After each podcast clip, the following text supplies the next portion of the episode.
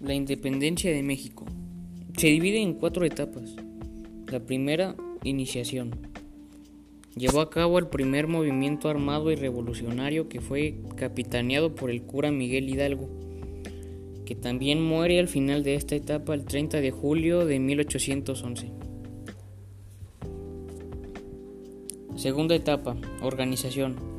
Comenzó inmediatamente después de la muerte de Miguel Hidalgo. Durante este tiempo se definieron y fijaron con mayor claridad cuáles eran los objetivos del alzamiento independentista.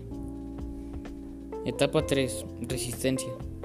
Los ánimos de luchar habían decaído y las circunstancias que hacían parecer que la felicidad y libertad estaban lejos. Etapa 4. Consumación de la independencia.